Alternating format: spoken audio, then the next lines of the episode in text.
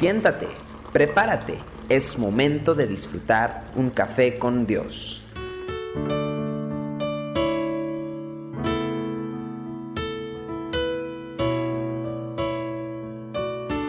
Bienvenidos una vez más a Café con Dios. Qué interesantes lecciones hemos venido aprendiendo acerca de este servicio que el Señor Jesucristo ha hecho. En San Juan capítulo 13, versículo 14 y 15, dice, pues si yo el Señor y el Maestro he lavado vuestros pies, vosotros también debéis lavaros los pies los unos a los otros, porque ejemplo os he dado, para que como yo os he hecho, vosotros también hagáis.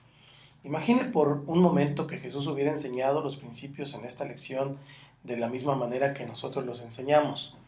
Primeramente hubiera anunciado con bastante anticipación la fecha de un seminario sobre cómo servir, para que entonces los discípulos vayan reservando la fecha, lo anoten en su agenda, incluso inviten a otros que estén interesados.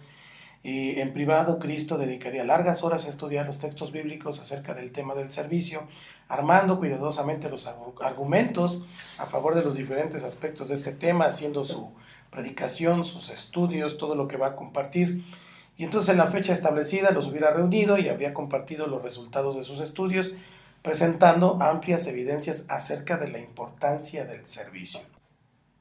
Por supuesto, no hubiera terminado su lección sin una seria exhortación a los discípulos para que practicaran lo que habían escuchado en este seminario.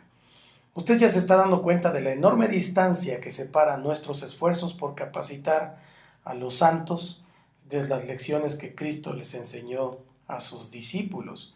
Debemos tomar nota de su estrategia. Él no anunció nada, no preparó a los discípulos con un discurso, no les dio ninguna explicación acerca de lo que iba a hacer. En el momento menos esperado, cuando estaban todos relajados y disfrutando de la cena, se levantó y comenzó los preparativos para lavarle los pies. ¿Se imagina las miradas entre ellos? ¿Qué cosa se proponía hacer ahora este maestro tan poco tradicional? Terminados los preparativos, comenzó a lavarle los pies. Aún no procedía de sus labios ninguna explicación, solo lo estaba haciendo. Los discípulos lo observaban, seguramente con una mezcla de vergüenza, de curiosidad. Cuando llegó a Pedro, el vocero del grupo se atrevió a cuestionar las acciones de Jesús pero inmediatamente el maestro le ofreció una explicación eh, que no aclara absolutamente nada, él solamente le dijo lo que pasaría, pero siguió haciendo su trabajo. Cuando volvió a sentarse en la mesa, Jesús se preparó para darles la conclusión de la lección que habían visto.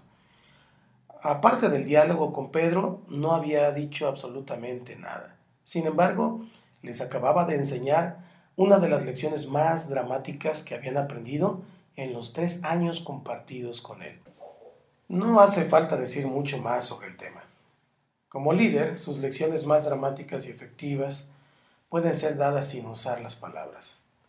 Nosotros, sin embargo, tenemos una dependencia casi enfermiza en las palabras como medio de enseñanza. Y no es que esté mal. Debemos de aplicar la palabra a lo que hacemos todos los días. Los miembros de nuestras congregaciones están expuestos a clases, predicaciones, eh, cultos. Pero la verdad es, yo me pregunto cuánto de todo esto permanece. Me temo que muy poco. Cristo agregó palabras a su ejemplo. Sus palabras fueron la conclusión perfecta a una lección que ya había sido grabada a fuego en sus corazones. Simplemente les ayudó a elaborar lo que habían visto. Howard Hendricks comparte esta observación con los que son maestros. La educación, la verdadera educación, consiste simplemente en una serie de situaciones apropiadas para impartir enseñanza.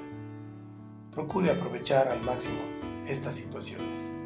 Que Dios le bendiga y añada palabras a su ejemplo.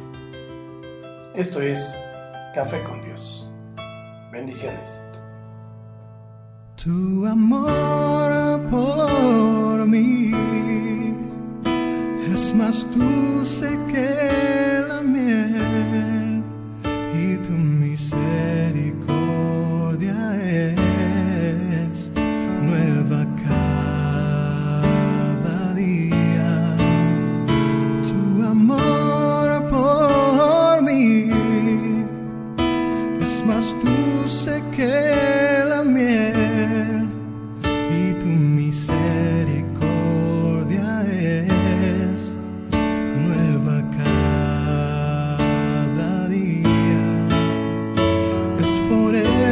que te alabo, es por eso que te sirvo, es por eso que te doy todo mi amor.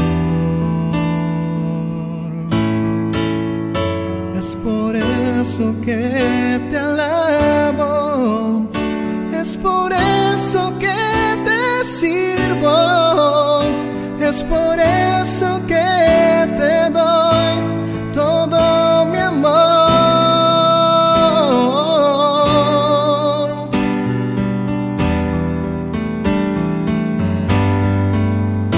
Es por eso que te alabo, es por eso que te sirvo, es por eso que te doy.